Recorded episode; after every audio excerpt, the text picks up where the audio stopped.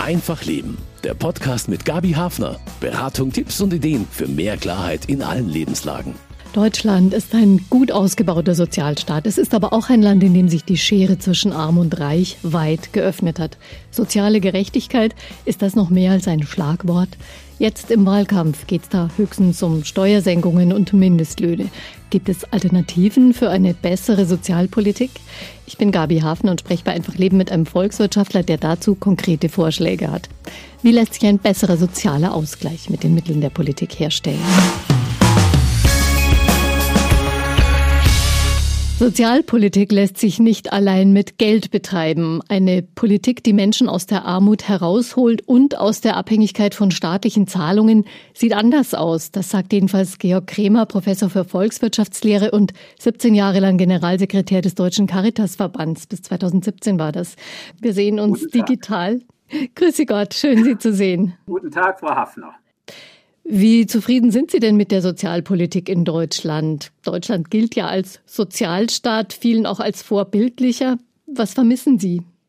Also zuerst mal zu meiner Einschätzung zum Sozialstaat. Ich finde, wir haben einen stark ausgebauten Sozialstaat. Wir haben ein starkes Gesundheitswesen, wir haben eine Rentenpolitik, wir haben Hilfen für Behinderte, wir haben die Pflege deutlich ausgebaut. Dieser Sozialstaat ist gemeinsam mit der wirtschaftlichen Leistungsfähigkeit dieses Landes gewachsen.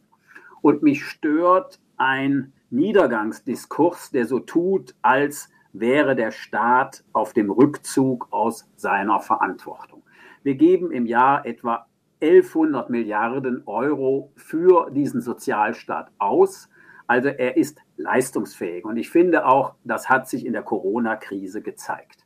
Was ich vermisse ist, dass dieser starke Sozialstaat nicht ausreichend seine Potenziale nutzt, Menschen ja, zu befähigen, beziehungsweise sie dabei zu unterstützen, ihre Potenziale zu entfalten und so Notlagen vermeiden zu helfen. Dazu haben Sie jetzt auch ein Buch herausgebracht, eben über einen anderen Ansatz der Sozialpolitik. Was könntet ihr denn leisten? Also dieses Buch Sozial ist, was stark macht ist eigentlich nicht ein völlig anderer Ansatz, sondern ich suche nach den Möglichkeiten, diesen Sozialstaat stärker präventiv und befähigend auszurichten. Und ich habe mich deswegen auf den Befähigungsansatz eines Philosophen und Ökonomen Amartya Sen bezogen. Und ich finde, wir können mit diesem Blick die Debatte zu unserem Sozialstaat produktiv erweitern und eben schauen, wo wir unsere Potenziale besser nutzen können. Vielleicht noch ein kurzes Wort zu Amartya Sen. Also wenn man ein bisschen sich für Wirtschaft interessiert, kennt man den. Er ist Nobelpreisträger sogar. Also Amartya Sen hat eine sehr interessante Biografie. Er ist in einer privilegierten Familie im damaligen Britisch-Indien aufgewachsen. Er hat aber sehr früh die Not in seinem Umfeld wahrgenommen und er ist einer der weltweit führenden Ökonomen, die sich ganz stark mit Fragen der Armut befasst haben. Und aus diesem Blick hat er seinen Befähigungsansatz entwickelt. Er sieht eben, dass es nicht allein auf wirtschaftliches Wachstum ankommt, sondern eben auch darauf, Menschen dabei zu unterstützen, durch Bildungssysteme, durch Demokratie, äh, durch soziale Dienste, damit sie ein gelingendes Leben führen können. Das ist ein sehr ja, produktiver Blick und lange Zeit in der Ökonomie unüblich. Auf Armut wird da meistens nicht unbedingt mit dem Blick geguckt, wie man sie abschaffen kann. Ja, Reichtum ist zunehmend ungleich verteilt in Deutschland. Die reichsten 10 Prozent der Haushalte halten mehr als die Hälfte des Vermögens, aber die Hälfte der Haushalte verfügt insgesamt nur über rund ein Prozent des Nettovermögens. So sieht's aus mit der Vermögensverteilung. Und für die, die ganz unten sind auf der Einkommensskala, da gibt der Staat was dazu in Form von Hartz IV, Grundsicherung oder Sozialhilfe. Ist das schon gute Sozialpolitik, wenn viel Geld umverteilt wird aus Steuereinnahmen? Nun ja, ein leistungsfähiger Sozialstaat muss umverteilen. Wir haben eine Marktökonomie, die erzeugt auch Ungleichheit, unterschiedliche Einkommen es gibt Arbeitslosigkeit und so weiter. Ja? Also brauchen wir eine Umverteilung. Das tun wir etwa durch gestaffelte Beiträge oder lohnabhängige Beiträge in der Krankenversicherung, durch das Rentensystem, durch die Sozialhilfe und so weiter. Ich glaube, wir müssen wahrnehmen, dass Geld allein Gerechtigkeit nicht herstellen kann. Wenn also ein Fünftel der Kinder in Deutschland nicht richtig lesen kann, nicht die Voraussetzungen erreicht hat, eine gute Ausbildung zu machen, dann ist ein Leben in Prekarität und Armut vorgezeichnet. Und da heißt, Umverteilung, ein starker Sozialstaat muss auch leistungsfähig sein für Bildung, muss leistungsfähig sein mit guter Ausbildung und so weiter. Also wir müssen Sozialpolitik, Bildungspolitik und Arbeitsmarktpolitik zusammensehen. Also vielleicht ganz verkürzt ausgedrückt, äh, Geld umverteilen ist wichtig, aber auch Chancen sozusagen gerechter zu verteilen oder dafür zu sorgen, dass Chancen auf allen Leveln der Gesellschaft vorhanden sind, die ergriffen werden können. Das wäre auch ein, ein wichtiges Ziel, das noch zu wenig gerade verfolgt wird. Das ist ein Ziel, was natürlich immer wieder benannt wird, aber ich finde, es spielt eigentlich in der faktischen Sozialpolitik eine zu geringe Rolle. Also auch wenn Sie jetzt die Bundestagswahl sehen, es sind, soweit überhaupt Sozialpolitik vorkommt, Themen, die die gesamte Gesellschaft betreffen. Das ist ja auch verständlich in einer Bundestagswahl. Höhere Renten oder gesicherte Renten, bessere Pflege. Aber der Blick auf diejenigen, die abgehängt sind oder die Kinder aus Familien, die drohen, abgehängt zu werden, ja, dieser Blick ist nicht so präsent. Und ich bin sicher, dafür brauchen wir eben nicht allein Elemente der Umverteilung, sondern eine bessere Art, wie vor Ort kooperiert wird, um Familien in Notlagen zu erreichen. Wir haben in unserem Sozialstaat ein sogenanntes Präventionsdilemma, also die vielfältigen Hilfen erreichen die Mittelschicht besser als diejenigen, die dringend auf sie angewiesen sind. So nehmen beispielsweise die Dienste der Hebammen nach der Geburt bürgerliche Eltern oder bürgerliche Mütter, gut ausgebildete Mütter, viel häufiger in Anspruch als äh, Mütter, die in prekären Lebenslagen. Mhm. Darauf würde ich gerne später nochmal zurückkommen dass diese Chancenumverteilung nicht so gut funktioniert. Das sieht man in Deutschland ja auch an vielen Daten aus Bildungsstudien. In Deutschland ist viel deutlicher zu sehen als in vergleichbaren Ländern, dass die soziale Herkunft eben auch die Schulerfolge und die Berufswahl beeinflussen. Das sind aber doch eigentlich Fakten, wo ein Sozialstaat sich zum Handeln aufgefordert fühlen muss. Die Natur verteilt ihre Gaben ungleich und die soziale Herkunft wirkt auch. Also sprechen wir über Chancengerechtigkeit. So, aber was heißt denn das? Also in einem engen Verständnis von Chancengerechtigkeit heißt das nur, jeder soll Zugang zu Jobs, zu Ausbildungsstätten, zu den Chancen des Lebens nach den Qualifikationen haben, die er mitbringt. Aber dieses enge Konzept von Chancengerechtigkeit ist eben blind gegenüber der Ungleichheit der sozialen Herkunft. Und wenn wir Chancengerechtigkeit in einem weiteren Sinne verstehen, dann kommen wir zum Konzept der Befähigungsgerechtigkeit. Tut das Sozialsystem, tut das Bildungssystem, tun die Wohlfahrtsverbände, die, alle Akteure dieses Sozialstaats das ihnen mögliche, dass diese Unterschiede der sozialen Herkunft wenn auch nicht ausgeglichen, aber doch zumindest sehr deutlich gemildert werden. Und da zeigt der internationale Vergleich, dass mehr möglich ist. Alle Länder schlagen sich mit dem Problem rum, dass die soziale Herkunft durchschlägt auf das Bildungssystem. Aber es gibt eben Länder, wie die skandinavischen Länder oder gerade Finnland, wo auch die Kids, die aus benachteiligten Milieus kommen, kommen, viel besser lesen können beispielsweise als deutsche Kids. Und das muss uns herausfordern. Genau, da, und wie das gelingen kann, darüber werden wir auch noch ausführlicher sprechen. Aber nicht nur für Kinder ist es wichtig, dass sie ihre Fähigkeiten einsetzen können. Auch Erwachsene brauchen Entfaltungsmöglichkeiten.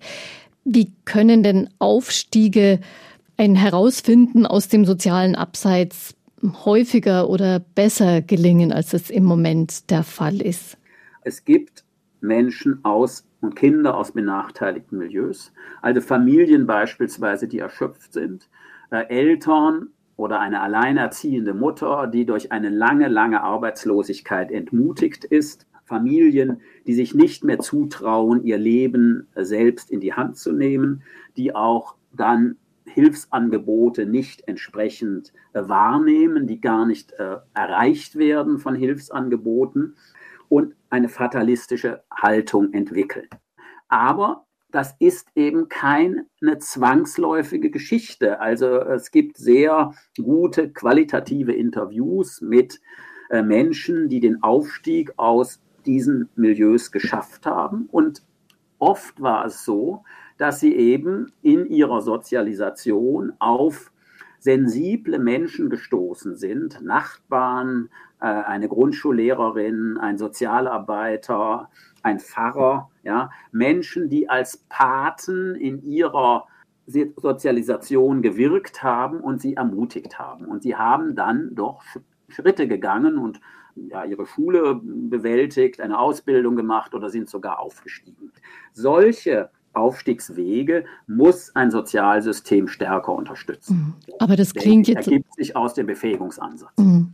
Aber das klingt jetzt so, wie Sie es geschildert haben, doch sehr danach, als könne man es schwer planen, dass da eben jemand ist, ein, ein Nachbar, äh, jemand aus der Kirchengemeinde, der eben diese Ermutigung und vielleicht eine helfende Hand da bieten kann. Das klingt jetzt nicht so, als könnte der Staat das besonders gut planen. Wie, wie kann das gelingen? Was ist nötig für diesen Befähigungsansatz? Ich glaube, der Befähigungsansatz zeigt uns eben, dass es nicht allein die staatliche Ebene ist.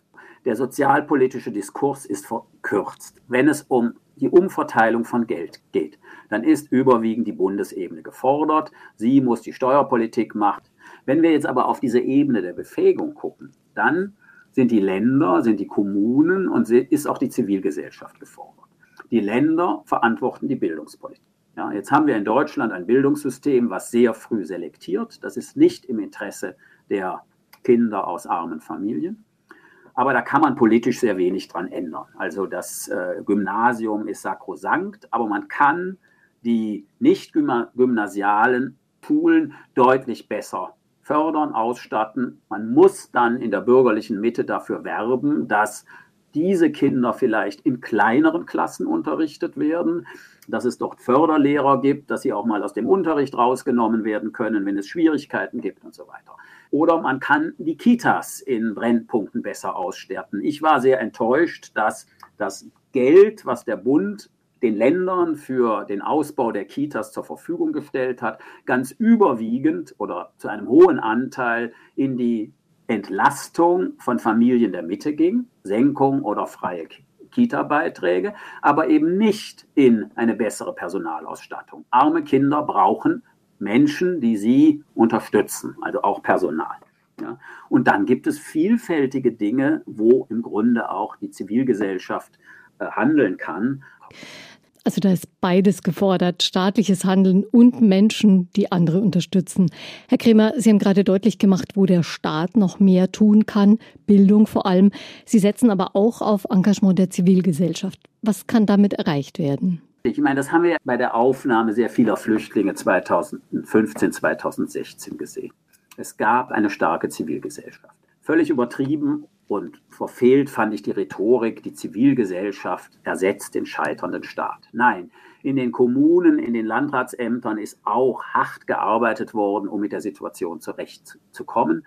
Und ein starker Staat und eine starke Zivilgesellschaft gingen Hand in Hand. Und so finde ich, wird es auch sein müssen. Also es gibt sehr ermutigende Erfahrungen, zum Beispiel mit Patenschaft. Also eine Studentin oder ein Student der ein Jahr lang ja, einmal pro Woche sich mit einem äh, Kind trifft, Freizeitaktivitäten macht, äh, in die Bibliothek geht, die, die Umgebung erkundet.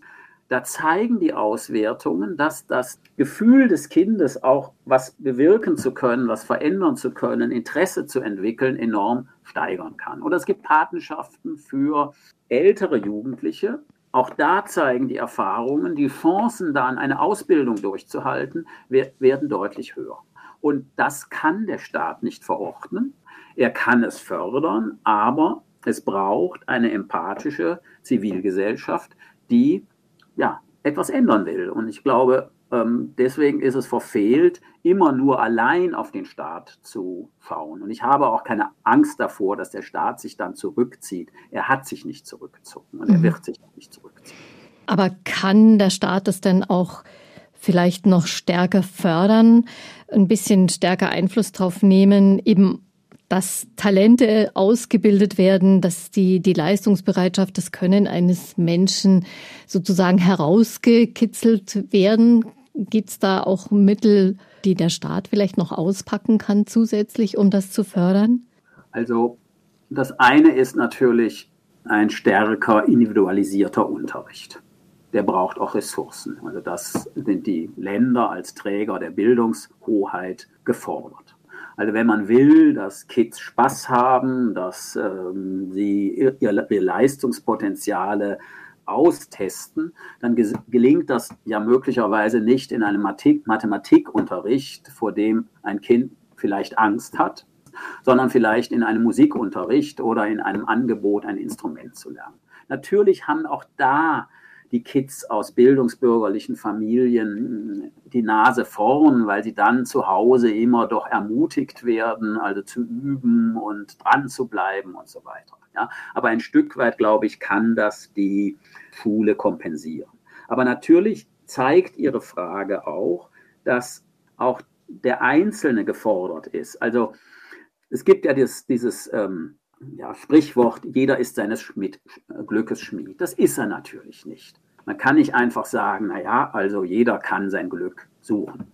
So, deswegen haben wir ja auch eine Anforderung an eine staatliche Sozialbildungspolitik, an soziale Dienste und so weiter. Aber natürlich braucht es am Schluss auch die Bereitschaft von Menschen, ihr Glück mitzuschmieden. Deswegen ist eben die Elternarbeit so wichtig. Gerade in der Corona-Krise hat sich das ja gezeigt. Also die Schulen, die schon vor der Pandemie Kontakte zu Eltern aufgebaut haben, ja, standen in der Pandemie deutlich besser da als diejenigen, die das nicht getan haben. Ja, also man kann Kindern nicht helfen, ohne auch ihre Familien zu stärken. Mhm. Genau, das wollen wir uns gleich noch ein bisschen genauer anschauen, denn es ist ja bekannt, dass die Weichen für vieles bereits in den ersten Lebensjahren gestellt werden. Heißt das Einfluss nehmen auf die Art, wie Eltern für ihre Kinder auch sorgen können und sie fördern schon so früh? Wie könnte sowas aussehen? Also zum einen müssen wir natürlich entsprechend den Regelungen unserer Verfassung akzeptieren, dass Eltern für ihre Kinder und ihre Erziehung verantwortlich sind. Darüber wacht die, der Staat, ja, aber er kann nur eingreifen, unmittelbar eingreifen in Fällen unmittelbarer Kindeswohlgefährdung. Wir müssen das Elternrecht akzeptieren. Jetzt kann man aber natürlich deutlich mehr tun. Aber man hat auch die Strukturen der frühen Hilfen ausgebaut. Ich mache ein Beispiel. Praktisch alle Eltern gehen zur Geburt in ein Krankenhaus. Lange Zeit wurde das schlicht als eine medizinische Frage gesehen. Die Geburt wurde durchgeführt, äh, die Mutter wurde wieder entlassen. Seit einiger Zeit wird ein Netzwerk früher Hilfen aufgebaut. Sozialarbeiterinnen sprechen mit den Eltern oder oft ja leider auch einer bereits zur Geburt alleinerziehenden Mutter oder künftig alleinerziehenden Mutter, äh, fragen nach der Situation, weisen auf Möglichkeiten hin äh, der Hilfe, äh, geben Kontaktadressen, ermutigen und so weiter, informieren auch über die Möglichkeiten der Nachbetreuung durch eine Hebamme. Und die Erfahrungen zeigen, dass damit ein niederschwelliger Zugang zum Sozialstaat gelegt wird. Oder ein anderes Beispiel, was eben noch blockiert ist. Es würde Sinn machen, in Kinderarztpraxen, in sozialen Brennpunkten zumindest, stundenweise eine Sozialarbeiterin zu haben. Eltern scheuen sich davor, eine Beratungsstelle für soziale Problemlagen aufzusuchen. Aber zum Kinderarzt oder der Kinderärztin gehen alle.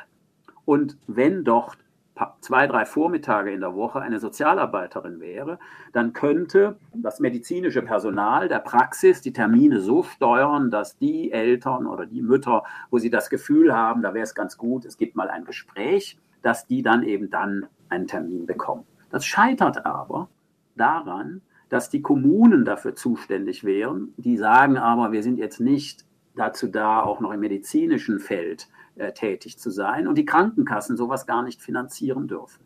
Und gemessen an den massiven Kosten unseres Gesundheitssystems wäre das eine relativ kostengünstige Maßnahme. Und ich glaube, wenn wir Eltern stärken wollen, und es geht nur über die Eltern, ja, dann müssen wir solche Möglichkeiten nutzen und auch ausbauen. Also so die traditionellen Felder, das eine ist Gesundheitspolitik, das andere Sozialpolitik, das eine zahlen die Kassen, das andere die Kommunen, ein bisschen aufweichen oder Verbindungen schaffen, damit man Eltern eben schneller und genauer auch Wege zeigen kann, wie sie ja, wie sie Unterstützung, wie sie Möglichkeiten bekommen, sich selber in einen Stand zu versetzen, wo sie mehr tun können für ihre Kinder. Ja, ich glaube, diese Versäulung des Sozialstaats ist ein Riesenproblem. Jetzt bin ich nicht irgendwie jetzt für ein, ich sag mal, bundesweites, allzuständiges äh, Bundessozialamt. Aber man müsste zumindest die rechtlichen Möglichkeiten für Kooperation stark erweitern. Mhm. Oder man müsste auch bestimmte Sachen zusammenlegen.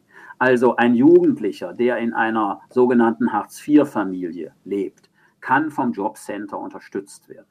Sobald die Eltern Arbeit finden und die Familie nicht mehr eine Bedarfsgemeinschaft ist, verliert das Jobcenter seine Zuständigkeit. Dann ist die Arbeitsagentur zuständig. Aber das sind dann wieder neue Leute, das sind andere Menschen. Und soziale Arbeit ist oft und ganz wesentlich Beziehungsarbeit. Ja? Also dieses Zergliedern in Zuständigkeiten bei Menschen, die sehr unterschiedliche Problemlagen haben, das ist ein Problem.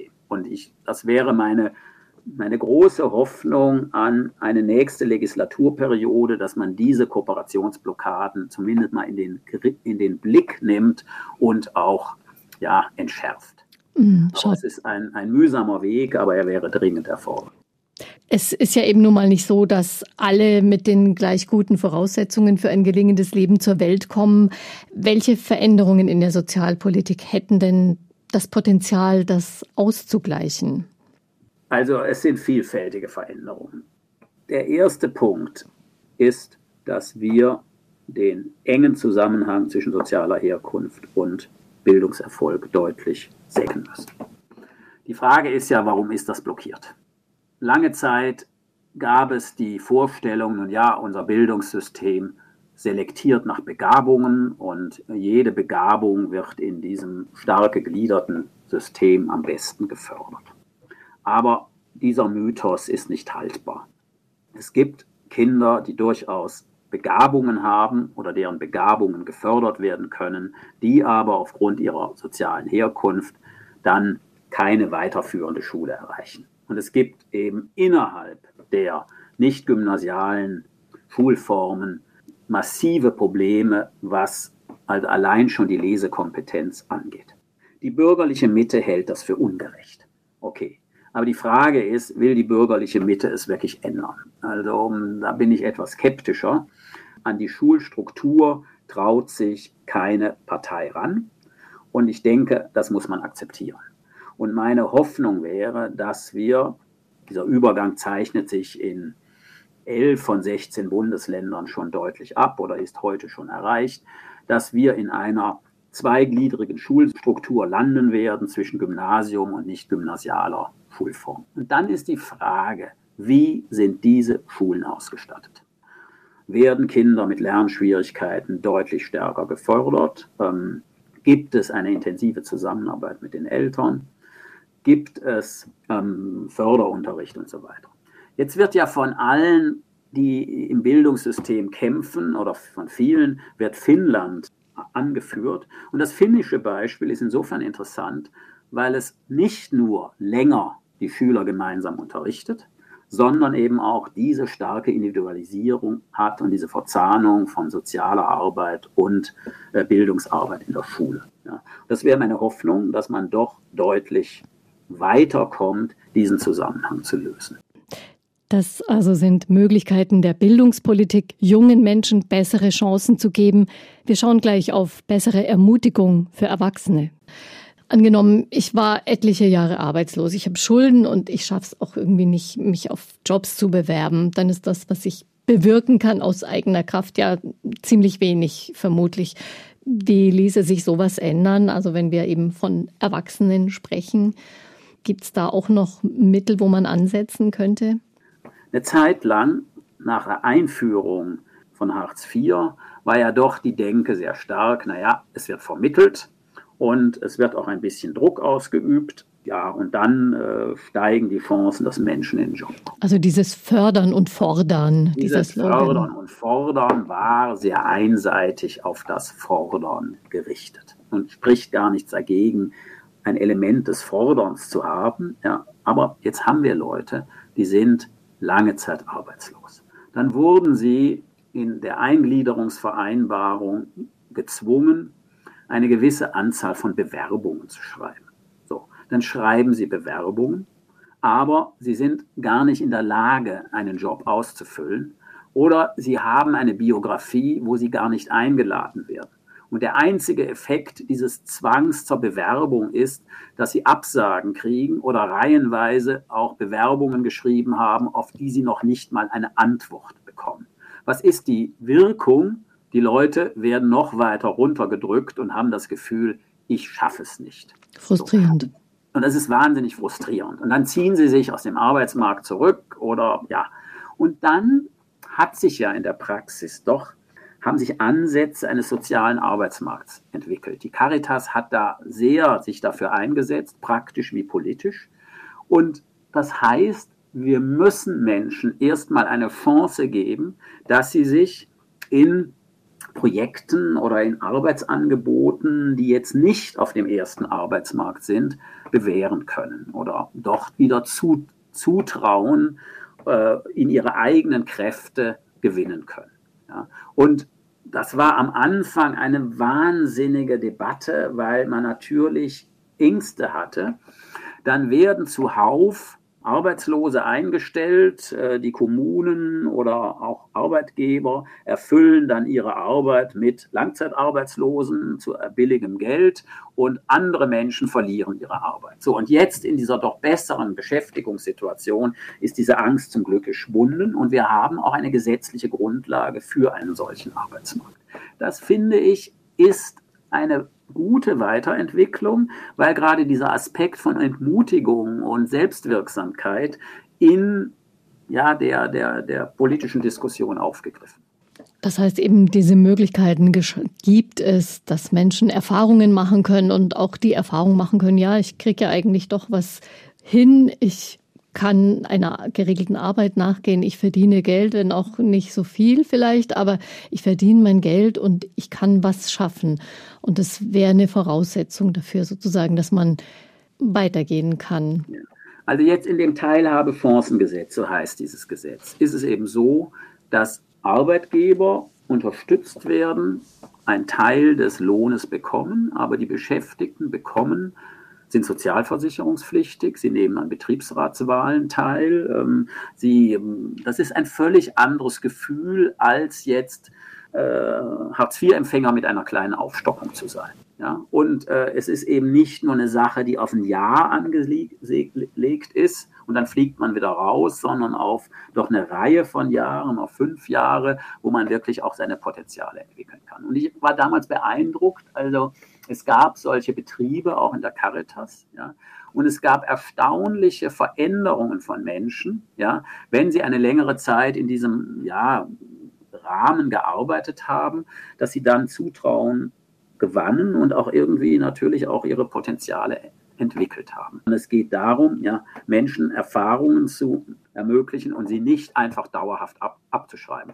Ah, es gibt Länder, ja, die zählen diese Menschen gar nicht mehr als arbeitslos, sondern haben sie im Grunde aus der Erwerbsbevölkerung ausgegliedert. Ja, das hat Deutschland zum Glück nicht. Mhm, weil das heißt, ihr seid da unten und da werdet ihr sowieso bleiben. Dann hat man sie abgeschrieben. Welches Interesse könnte denn die gesamte Gesellschaft daran haben, dass sich in der Sozialpolitik etwas ändert, dass man mehr auf Chancen schaut für Kinder, aber auch für die Erwachsenen in einer Gesellschaftsschicht, die schwer Zugang hat zu höherer Bildung und auch zum Arbeitsmarkt. Was hätte die Gesellschaft davon? Gut, also zum einen glaube ich, dass ja doch Fragen der sozialen Gerechtigkeit in Deutschland einen hohen Wert haben. Unser Sozialstaat hat eine breite politische Unterstützung. Welche unmittelbaren Interessen hat die gesamte Gesellschaft? Wir sind in einem Prozess der doppelten Alterung. Ja, unsere Lebenserwartung steigt äh, und die Zahl unserer Kinder ist weit geringer, als was erforderlich wäre, um ähm, die Altersstruktur der Bevölkerung zu erhalten. Wir sind in einem Prozess der Alterung. Eine geringere Zahl von Beschäftigten wird für eine alternde Bevölkerung zu sorgen haben. Viele Branchen machen sich Sorgen über den Fachkräftemangel. Ähm, in der Pflege habe ich das bei der Caritas ganz stark äh, gesehen. So. Und dann ist es doch ja geradezu, ich hätte jetzt fast gesagt, wahnsinnig, dass wir ein Fünftel der Kids haben, die nicht vernünftig lesen können. Ja, die dann natürlich als Träger von Leistung nicht zur Verfügung stehen. Und wir brauchen ja Leistung. Also ein, ein Sozialstaat dieses Umfangs lässt sich überhaupt nur auf der Grundlage einer leistungsfähigen Ökonomie bewerkstelligen. Ja, wir haben dann Menschen in den sozialen Transfersystemen, die da sind, weil sie ungenügend im Bildungssystem befähigt wurden oder die sozialen Dienste sie nicht erreicht haben. Ja? Also wenn wir einen nachhaltigen Sozialstaat wollen, brauchen wir, glaube ich, zugleich auch einen befähigenden Sozialstaat. Das heißt ja gar nicht, dass jetzt, wenn Bildung besser ist und die sozialen Dienste besser werden, dass es da nicht trotzdem Menschen gibt, die massive Unterstützung brauchen. Es gibt Krankheit, es gibt Frühverrentung, es gibt äh, schwere Schicksalsschläge.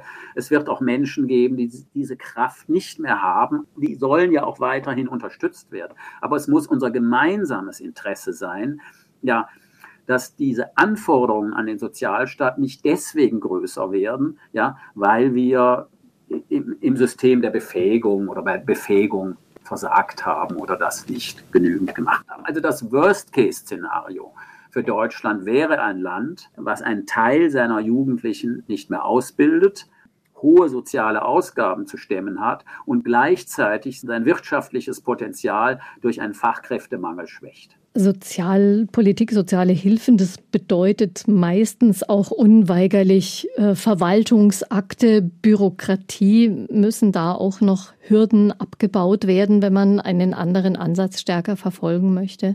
Also es gibt keinen Sozialstaat dieser Größe, der nicht auch Bürokratie hat. 1100 Milliarden Euro müssen nach Recht und Gesetz eingesetzt werden. Und es zeigt sich ja jetzt auch in der Corona-Krise, da musste man ja sehr häufig unbürokratisch handeln. Und zum Gleich gibt es dann Kritik, wenn zum Beispiel die Preise für die Masken zu hoch sind. Also ganz ohne Bürokratie geht es nicht. Was mir wichtig wäre, wäre eben diese Kooperationshürden abzubauen. Also es muss rechtlich möglich sein, dass die finanziell potenten Partner des Sozialstaats, zum Beispiel Jobcenter, Arbeitsagentur und Sozialamt, äh, Krankenkassen vor Ort Strukturen der Prävention und der Kooperation finanzieren und dafür einen gewissen Teil ihrer Budgets nutzen dürfen. Das ist zurzeit rechtlich verbaut. Und dann wird auch mehr Kooperation möglich. Ja. Möglicherweise muss man auch manches vereinfachen, selbst also die Erstattungsbeträge für Warmwassererzeugung im Hartz-IV-System ändern sich mit dem Alter der Kinder und dann kann sich also das, was eine Familie bekommt, um, weiß nicht, 80 Cent ändern. Darüber gibt es dann wieder einen neuen Bescheid und so weiter. Also man kann schon einiges an Bürokratie abbauen. Aber für mich entscheidend sind die Kooperationsblockaden nicht per se, dass wir eine Sozialbürokratie haben. Die werden wir weiterhin brauchen. Mhm. Wir stehen ja kurz vor der Bundestagswahl. Spielen da Fragen der sozialen Gerechtigkeit überhaupt eine angemessene Rolle? Also natürlich ist jetzt aktualitätsbedingt der Wahlkampf sehr stark von Fragen der Klimapolitik und jetzt ganz akut durch die chaotischen Szenen in Afghanistan und überlagert. Soziale Gerechtigkeit spielt eine Rolle in Wahlkämpfen. Die Frage ist, welche Fragen der Gerechtigkeit spielen eine Rolle? Ja, also jeder ist für Gerechtigkeit. Wenn man aber dann Menschen befragt, dann sind es doch häufig Gerechtigkeitsprobleme, die in der Mitte der Gesellschaft gefühlt werden, also gleicher Lohn für gleiche Arbeit oder derjenige, der arbeitet, soll mehr verdienen als derjenige, der nicht arbeitet. Das sind natürlich wichtige Fragen. Aber so Gerechtigkeitsfragen ganz unten spielen eigentlich eine geringe Rolle. Das ist vielleicht in einem Wahlkampf auch ganz schwierig, weil natürlich die Wahlkämpfer die Mitte der Gesellschaft ansprechen und wir zudem ja auch noch das Problem haben, dass die Armen zu einem viel geringeren Anteil wählen als die Mitte oder die Gehobenen. Weil insofern muss man diese Debatte vielleicht außerhalb von Wahlkämpfen führen. Äh, aber ich hoffe natürlich jetzt noch, dass in den letzten Phasen des Wahlkampfs auch Bildungspolitik und Sozialpolitik eine stärkere Rolle spielen als bisher. Welches sozialpolitische Ziel sollte sich denn eine neue Regierung unbedingt setzen? Was muss da obendrauf auf die Agenda? Naja, also ganz unabhängig von dem Thema Befähigung, denke ich, wird man den Pflegebereich weiterentwickeln müssen. Und für mich prioritär sind tarifliche Bezahlung, da hat man jetzt einiges gemacht, und Arbeitsbedingungen in der Pflege, bei denen Menschen nicht zu sehr belastet werden. So, und das ist für mich wichtiger als die Entlastung der Mitte oder der gehobenen Mitte. Ja, es gibt auch Forderungen im Grunde, dass es schon ungerecht ist, wenn jemand, der pflegebedürftig ist, auch Teile seines Vermögens einsetzt. Das sehe ich nicht so. Und der, an, der andere Punkt, den ich mir hoffen würde, ist eben, ja, die, die einzelnen Zweige des Sozialstaats anzuschauen und eben die Blockaden eines, einer präventiven Arbeit deutlich abzubauen. Möglicherweise zum Beispiel die Zuständigkeiten zwischen Jobcenter und Arbeitsagentur so zu äh, verändern, dass Hilfe aus einer Hand möglich ist. Das sind viele kleine Schritte, aber am Schluss kommt es sehr auf diese kleinen Schritte an. Also ja, eine, eine Verbesserung des Sozialstaats geht nur in dem mühsamen Reformwerk der ja, der Verbesserungen in, in vielen Einzelpunkten. Es gibt keinen einzigen großen Hebel, mit dem man das System einfach umstellen kann. Wir sehen ja oder haben gerade gesehen, dass eine Naturkatastrophe wie die Überschwemmungen in Nordrhein-Westfalen und Rheinland-Pfalz viele Notlagen nach sich ziehen und noch ziehen werden. Machen Sie sich auch Gedanken darüber, was der Klimawandel, der Umbau der Wirtschaft, die ja kommen werden, für soziale Folgen haben werden? Klar, also jeder blickt auf seine Schwerpunktthemen. Die Umweltleute auf die Umwelt, ein Sozialmensch wie ich auf den Sozialstaat und die Sozialpolitik. Aber wir müssen versuchen, diese Themen zusammenzubringen. Ein unkontrollierter Klimawandel wird enorme soziale Auswirkungen haben. Wir werden vielleicht eher noch in der Lage sein, diese Auswirkungen zu kompensieren. Viele arme Länder sind es nicht. Und naja, die enormen äh, Kosten, die jetzt äh, die Überschwemmungen erzeugt haben, zeigen ja auch, dass wir nicht äh, unendliche Handlungsfähigkeit haben, einfach nur den Klimawandel auszusitzen und dann die Folgen irgendwie mit Geld zu kompensieren. Also auch unsere Lebensbedingungen verschlechtern sich ja, wenn der Klimawandel nicht kontrolliert. Jetzt ist ja der Punkt, Energie wird teurer werden, energieintensive Produkte werden teurer werden. Und das betrifft natürlich die Armen oder die, die Bezieher niedriger Einkommen sehr viel stärker als ähm, die Mitte. So, dann muss man dies eben dann auch sozial kompensieren. Also wenn äh, mehr Geld aufzuwenden ist, damit Mietwohnungen angemessen gedämmt werden, ja, und vielleicht nicht alles über eingesparte ähm, Brennstoffkosten dann eingespart werden kann, ja, denn wir müssen ja wirklich vorankommen, dann muss man das eben auch bei Wohngeld oder bei den Kosten, die eine Familie im Hartz-IV-Bezug bekommt, berücksichtigen. Oder wenn wir jetzt eine CO2-Steuer einführen, dann könnten wir ja diese oder die deutlich erhöhen. Dann gibt es ja staatliche Einnahmen und diese Einnahmen könnte man ja auch nutzen, um die Bürger an anderer Stelle zu entlasten. Aber dann sollte man eben gucken, dass diejenigen, die ähm, wenig CO2 verbrauchen, weil sie weniger konsumieren, eben auch in Relation zu dem, was sie gezahlt haben, stärker entlastet werden. Also die Suche nach klugen Kombinationen von Umweltschutz und sozialem ja, Engagement oder sozialer Empathie sind dringend erforderlich, denn wir brauchen ja politische Mehrheit, also erstens aus Fairnessgründen, ja, ähm, man hat es ja als, als Mensch, als Mensch wie ich, der in der gehobenen Mitte ist, der hat es ja leicht, anderen Leuten irgendwie den Umweltschutz zu predigen. Ja, wir brauchen es aus Fairnessgründen. Wir brauchen es aber auch, um politische Mehrheiten für Umweltschutz zu sichern. Sonst fliegt uns das politisch um die Ohren. Also soziale Fragen sind auch in die Zukunft gesehen weiter mitzudenken und eben auch gerade wenn es um eine Transformation und der Gesellschaft im Hinblick auf den Klimawandel geht. Ja, vielen Dank für Ihre Gedanken zur Sozialpolitik und auch äh, zur Bildungspolitik und das, was gerade in die Zukunft geht, Herr Professor Kremer. Herzlichen Dank. Ja, herzlichen Dank für das Gespräch, Frau Hafner. Sie können diese Sendung auch als Podcast abrufen, zum Beispiel auf www.mk-online.de-leben. Und dort gibt es auch einen Link zum Buch von Georg Kremer, Sozial ist, was stark macht, heißt das Buch. Ich bin Gabi Hafen und ich bedanke mich für Ihr Interesse. Bis bald. Einfach Leben. Ein Podcast vom katholischen Medienhaus St. Michaelsbund, produziert vom Münchner Kirchenradio.